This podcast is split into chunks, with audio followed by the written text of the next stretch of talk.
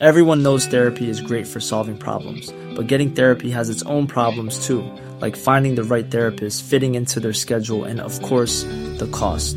Well, BetterHelp can solve those problems. It's totally online and built around your schedule. It's surprisingly affordable too. Connect with a credentialed therapist by phone, video, or online chat, all from the comfort of your home. Visit betterhelp.com to learn more and save 10% on your first month. That's BetterHelp, H E L P. Millions of people have lost weight with personalized plans from Noom, like Evan, who can't stand salads and still lost 50 pounds. Salads, generally, for most people, are the easy button, right? For me, that wasn't an option. I never really was a salad guy. That's just not who I am. But Noom worked for me. Get your personalized plan today at Noom.com. Real Noom user compensated to provide their story. In four weeks, the typical Noom user can expect to lose one to two pounds per week. Individual results may vary. I'm Sandra, and I'm just the professional your small business was looking for. But you didn't hire me because you didn't use LinkedIn jobs. LinkedIn has professionals you can't find anywhere else, including those who aren't actively looking for a new job but might be open to the perfect role, like me. In a given month, over 70% of LinkedIn users don't visit other leading job sites. So if you're not looking on LinkedIn, you'll miss out on great candidates like Sandra. Start hiring professionals like a professional. Post your free job on linkedin.com/people today. Se han dado situaciones inéditas eh, o increíbles. Por caso quiero decir que se acabara la merluza. No me digas que merluza, no maricusa, que yo sí como merluza. No me digas que merluza. Bienvenidos a Se acabó la merluza, una relación de datos históricos inútiles que se conjuran para tramar alguna verdad. Con Jorge Tezán y un equipo que aún no se encuentra no se encuentra. Hoy presentamos El fusilamiento de Liniers.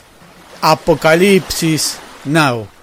Mientras tanto, el 26 de agosto de 1810, apenas 93 días después de la Revolución de Mayo, cuando el carruaje que transportaba arrestado a Santiago Liniers desde Córdoba hacia Buenos Aires se desvió del camino para adentrarse en un paraje incierto, el héroe de la Reconquista se asomó por la ventanilla y preguntó ¿Qué es esto, Balcarce? Desde el 26 de mayo, muchos en Buenos Aires se preguntaban lo mismo. La revolución había sucedido como una súbita borrachera inesperada y muchos trataban de lograr acuerdos que resolvieran el asunto como un episodio sin mayores consecuencias. Pero para otros debía ser una revolución. Jacques Antoine Marie Dulinier et Bremont había nacido el 25 de julio de 1753 en Niort, una ciudad medieval de Francia.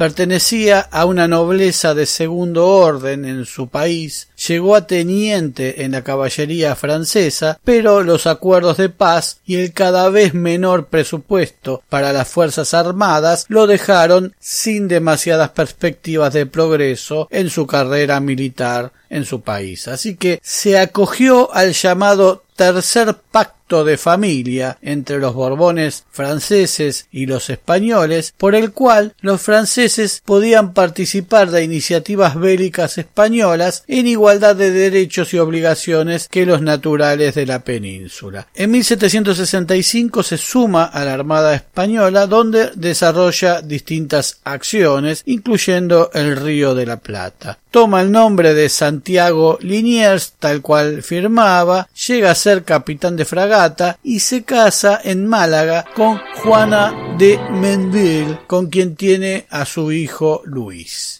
Es enviado a Buenos Aires donde llega con su familia, pero su esposa muere el 24 de marzo de 1790 y, sumido en el dolor, se casa nuevamente un año y cuatro meses después con María Martina de Zarratea, hija de Manuel de Zarratea, aquel que no le pagara los sueldos atrasados a Belgrano y participara de la misión diplomática a Inglaterra años después. Liniers cumple distintas funciones militares en el virreinato del Río de la Plata, pero es en 1806 cuando hace la jugada de todos los tiempos recupera Buenos Aires de la invasión inglesa y repele la segunda invasión en 1807. Liniers es Gardel antes que su compatriota. Se convirtió en héroe, caballero de la Orden de San Juan, conde de Buenos Aires, comendador de Ares en la Orden de Montesa, mariscal de campo, jefe de escuadra de la Real Armada, agraciado para título de Castilla, virrey, gobernador y capitán general interino. Todo Buenos Aires lo aclamaba y era una verdadera estrella del rock. Las mujeres caen a los pies de este franchute ya maduro, pero no menos atractivo, y el hombre, viudo nuevamente desde 1805, se va con Marianne Perichon de Bandel, más conocida como la Perichona, francesa como él, abuela de Camila O'Gorman y agente, según dicen, del Foreign Office, pero eso es parte de otra merluza.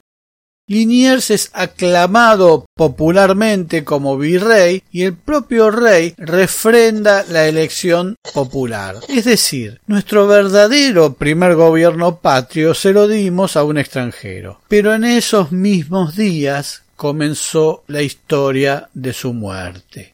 La presencia de Beresford, jefe de las derrotadas tropas británicas, su rendición incondicional, comienzan por transformarse en un problema. El militar inglés, recluido en una casa en la que abundaban mujeres, masones, espías, fiestas y reuniones secretas entre españoles e ingleses, portugueses, etc., empieza a decir que su rendición incondicional implicaba que al volver a Inglaterra su cabeza terminaría separada de su cuerpo y procura suavizar el acuerdo. Beresford se encierra en su cuarto y no acude a las fiestas en su propio honor, mientras llora con un solo ojo porque el otro lo tenía de vidrio. Y es la perichona quien con sus artes amatorias termina por convencer a Liniers de que cambie el documento de la rendición. Beresford termina confinado en Luján con su vida a salvo y en permanente negociación con los poderosos de Buenos Aires y de otros lados. Tal fue el caso de los jóvenes ilustrados porteños que se reunían en la jabonería de Vieites, Castelli, Moldes, Paso y otros acaso influidos en las ideas del precursor Miranda de Venezuela. Pensaban estrategias para cortar la dependencia de España. Estaban dispuestos a aceptar cualquier esclavitud con tal de no depender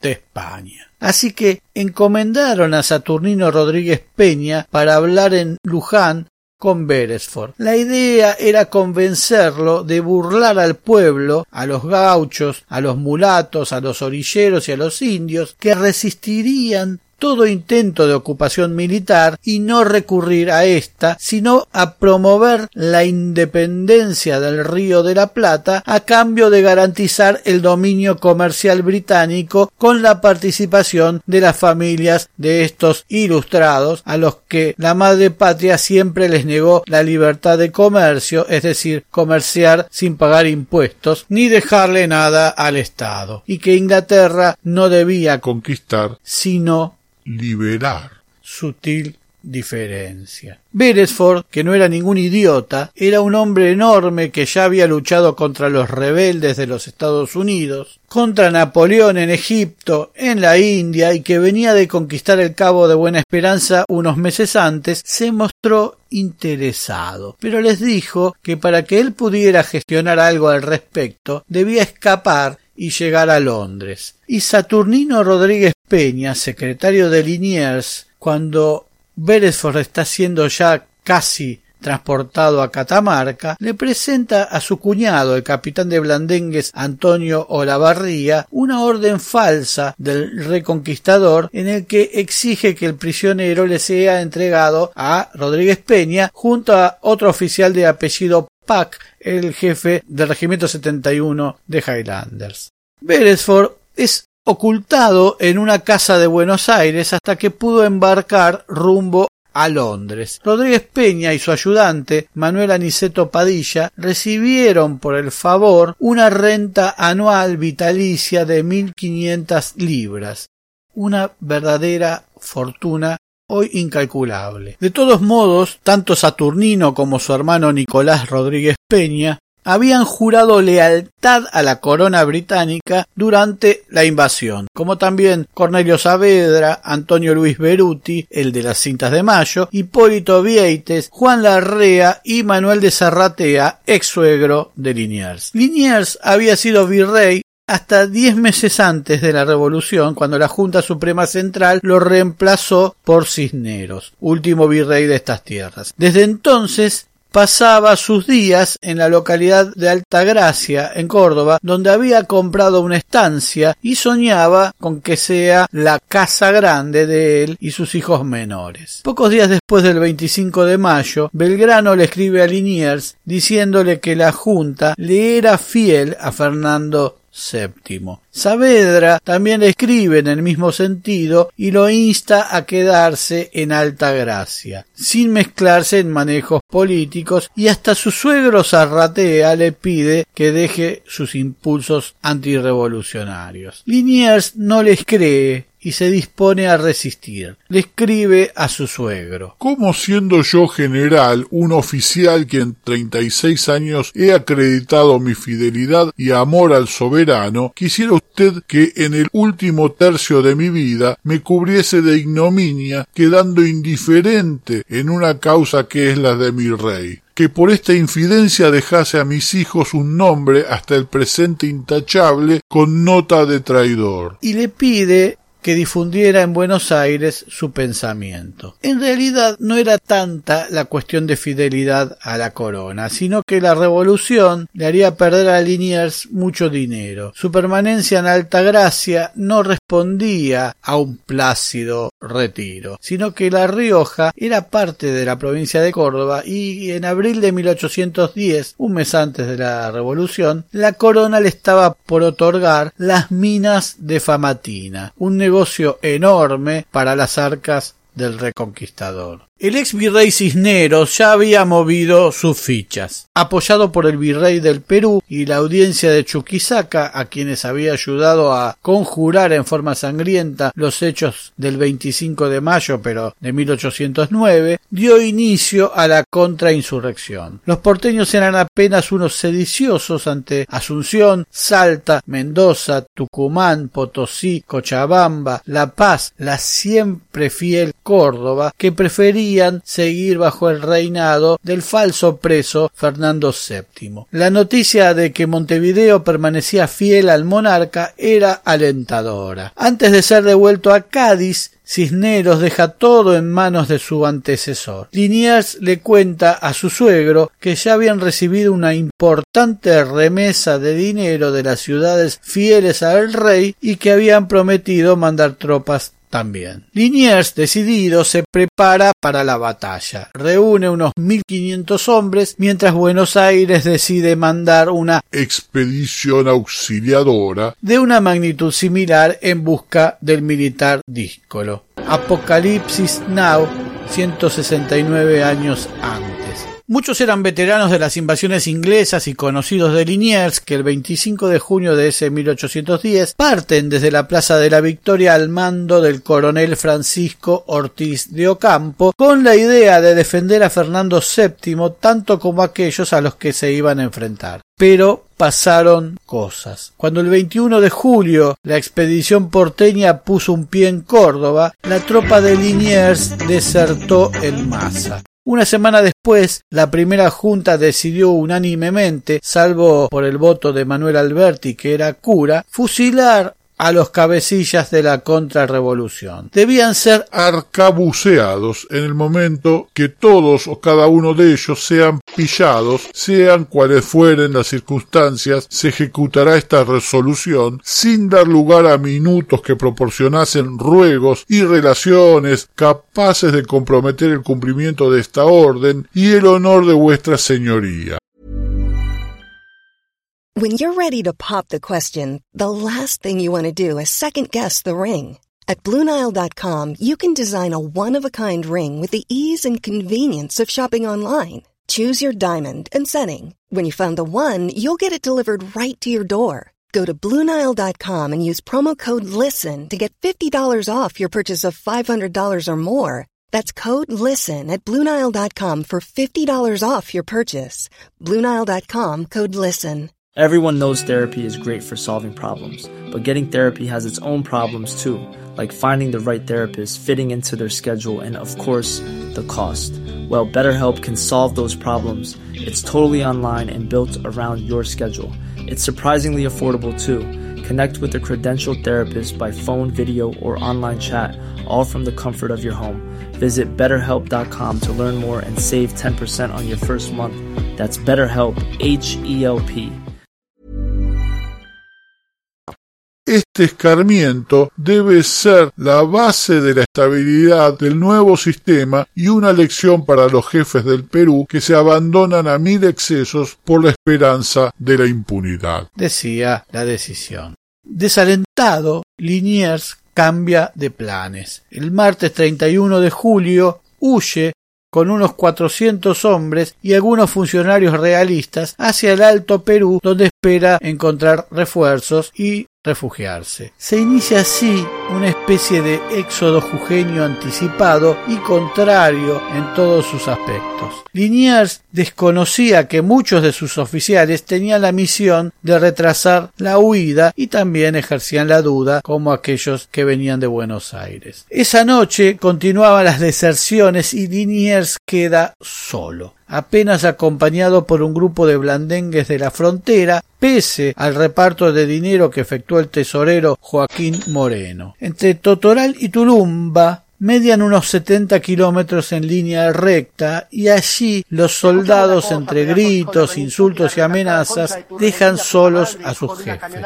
Una vanguardia porteña los seguía de cerca y había advertido a las postas que no les dieran caballos de recambio. La desesperación comienza a cundir y comienzan a tomar decisiones apresuradas hacen estallar un carro con municiones y van abandonando armas en el camino, lo cual hace fácil seguirlos por el rastro de las armas que van tirando. El 4 de agosto, Liniers se entera de que la ciudad de Córdoba había caído en manos de los insurgentes, que una partida de 75 hombres le seguían los pasos de cerca y que su destino era ser fusilado. Ya no es el Augusto oficial de 1806. Su huida es la desesperación misma y él mismo es un andrajoso personaje deciden dejar los pesados carruajes, separarse y seguir a caballo, como puedan. En la noche del 6 de agosto, cerca de la villa del Chañar, Balcarce divisó un fuego en medio de un monte y sorprendió a dos hombres guardando unas mulas. Uno de estos hombres, a quien Liniers le había pagado por protección, no dudó en admitir que esos animales eran del ex virrey y que éste estaba oculto en una choza a cuatro kilómetros. Los soldados se lanzaron en una cacería despiadada. Liniers y sus colaboradores dormían cuando fueron despertados por una turba armada llena de testosterona al mando del capitán José María Urien,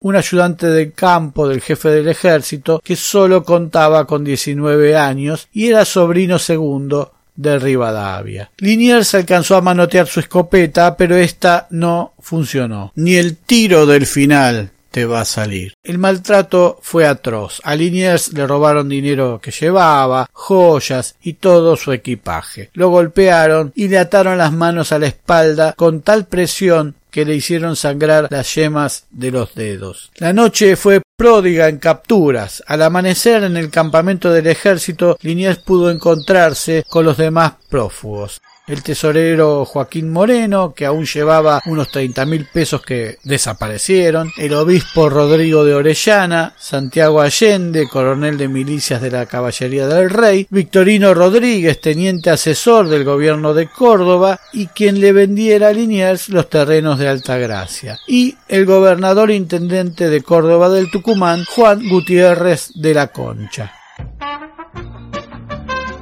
Pese a lo explícito de sus órdenes, curiosamente, insólitamente, Ortiz de Ocampo, jefe de la expedición auxiliadora, decidió enviar a los presos a Buenos Aires a que sean juzgados, pese a saber que allí Liniers era altamente respetado. Al saber esto, Mariano Moreno estalló de bronca y le escribe a Feliciano Chiclana. Nuestros hombres pillaron a los malvados, pero respetaron sus galones y cagándose en las estrechísimas órdenes de la Junta, nos lo remiten presos a esta ciudad. No puede usted figurarse el compromiso en que nos ha puesto y si la fortuna nos ayuda, veo vacilante nuestra fortuna por este solo hecho. Luego Moreno le ordenó a Castelli Vaya usted a Córdoba y espero en que no incurrirá en la misma debilidad que nuestro general. Si todavía no cumpliese la determinación tomada, irá el vocal Larrea, a quien pienso no faltará resolución. Y por último, iré yo mismo si fuera necesario. Sin la autorización de la Junta, los prisioneros volvían por sobre sus pasos. De vuelta a Puerto Toral, entre el 11 y 12 de agosto, iban casi desnudos. Los propios soldados les iban quitando pertenencias ante la vista gorda de los oficiales. Como pudieron, algunos vecinos les acercaron algo de comida y tabaco, y algunos paisanos planearon un plan de fuga que Liniers descartó confiado en revertir su suerte en Buenos Aires. El 16 de agosto le permiten dar misa al obispo Orellano. Todos comulgan. El capitán Urien es relevado por Manuel Garallo y las cosas parecen mejorar. Toman rumbo a Fraile Muerto, hoy Belville, y se acaban los maltratos. Algunos prisioneros especulan con un destierro a la madre patria. Pero en la madrugada del día 26 de agosto, casi en el límite con Santa Fe, llega la partida desde Buenos Aires. French y Castelli se hacen cargo de la tropa al frente de 50 húsares y un escribano. Liniers debe entregar la escopeta de caza que Garallo le había devuelto y todos deben ceder los cuchillos y elementos que usaban para comer. La situación y el ánimo empeoran y empiezan a pensar que venía lo peor. Es domingo y cerca del mediodía. El teniente de húsares Juan Ramón Balcarce ordenó que los prisioneros fueran llevados en un coche a un monte conocido como Chañarcito o de los Papagayos a unos veintidós kilómetros de Cruz Alta. ¿Qué es esto, Balcarce? No lo sé, le respondió el oficial. Otro es el que manda. El que mandaba era Juan José Castelli, que esperaba frente a los húsares, y a su secretario Saturnino Rodríguez Peña, el ex secretario de Liniers, el que había prestado adhesión a la corona británica, el que recibiría una renta anual del gobierno inglés por su colaboración para rescatar a Beresford. Los bajaron del carruaje, les ataron las manos a la espalda y les leyeron la sentencia de muerte, entre gritos, súplicas, llantos y protestas. Castelli les informó que sus bienes serían confiscados y que tenían tres horas para prepararse para la muerte. El obispo Orellana rogó y argumentó que no se podían realizar ejecuciones los domingos. Ganó un poco de tiempo y su propia vida, porque no sería ejecutado. Liniers y Allende se confesaron con el obispo hasta que Castelli le ordenó que se apartara. Fue confinado el obispo a Luján y recién volvería a Córdoba en 1812, exonerado por el primer triunvirato. Eran las dos y media de la tarde y Liniers, el otrora glorioso oficial francés, está arrodillado en un inhóspito paraje cordobés a sus cincuenta y siete años y rezándole a la Virgen del Rosario a once mil kilómetros y un mar de su lugar de nacimiento. Sus ropas son apenas jirones se negó a que le vendaran los ojos. El pelotón se ubicó a cuatro pasos de los prisioneros. Fue Balcarce quien dio la orden de apuntar. Como si comprendiera la dimensión del momento, demoró dos largos segundos y exclamó Fuego. Ninguna de las balas de los húsares hizo blanco en alguna parte vital de Liniers, acaso, como un último y postrer homenaje al reconquistador. Ninguna bala le pegó ni en el pecho ni en la cabeza. Derrumbado, el héroe de la reconquista gemía de dolor. Fue Domingo French quien había sido ascendido en 1808 a teniente coronel de infantería por el propio Liniers, quien se acercó apuntando su pistola y le asestó el tiro de gracia. ¿Qué es esto, Valcarce? Es la revolución, don Santiago mientras a un costado el obispo Orellana sollozaba plegarias en latín y aprovechaba para agradecer a todos los santos no formar parte de la pila de cadáveres. Como quien recuerda un compromiso pendiente, el ejército auxiliador partió súbitamente hacia el norte a combatir a los realistas. Los cadáveres fueron llevados en carretilla a Cruz Alta, a unos 22 kilómetros. En una zanja abierta junto a la iglesia volcaron los cuerpos y así como cayeron y con los ojos comidos por los caranchos, los taparon con tierra. Al día siguiente, como si ya fuera historia, no quedaba nadie. El párroco de la iglesia desenterró los cuerpos y los volvió a enterrar separados. Sobre la sepultura colocó una sola cruz con las iniciales L R C M A. Liniers, Rodríguez, Concha, Moreno, Allende, según el orden en que los ubicó. Cincuenta años después, en 1861, a instancias del presidente Derqui, sobrino nieto del fusilado Rodríguez, logran encontrar los huesos. Entre ellos había diez suelas y un botón con una corona en relieve bautizado como el botón de Liniers, que fue entregado a los parientes del conde de Buenos Aires en su visita a Cruz Alta. Los restos fueron depositados en una urna de caoba y velados en la casa de un poblador de la zona. En 1862 a solicitud de España y como señal de buena voluntad para que nuestra independencia sea reconocida, los restos de Liniers fueron enviados a España. Santiago Liniers descansa hoy en el Panteón de Marinos Ilustres de San Carlos, de la ciudad de San Fernando, en Cádiz. España reconoció en 1863 una independencia argentina en la que muchos de sus actores parecieran no ser quienes han dicho ser. Se acabó la merluza. Muy pronto nuevos capítulos de Se acabó la merluza. Se acabó la merluza es idea, redacción, recopilación y hace lo que puede Jorge Tezán. Muchas gracias. Estás desorientado y no sabes qué trole hay que tomar para seguir en ese desencuentro con la fe, querés cruzar el mar y no podés. La araña que salvaste te picó, ¿qué vas a hacer? Y el hombre que ayudaste te hizo mal, es dale que va. Y todo el carnaval gritando pisoteo la mano fraternal que Dios te dio que desencuentro. Si hasta Dios está lejano, sangrarás por dentro. Todo es cuento, todo es vil. En un corso a contramano, un grupo y trampeo a Jesús. No te fíes ni de tu hermano, se te cuelgan de la cruz. Olvides de seguirnos en las plataformas, poner like, suscribirte, campanita y todo lo que la red social admita. Hasta pronto. Amargo desencuentro porque ves que es al revés.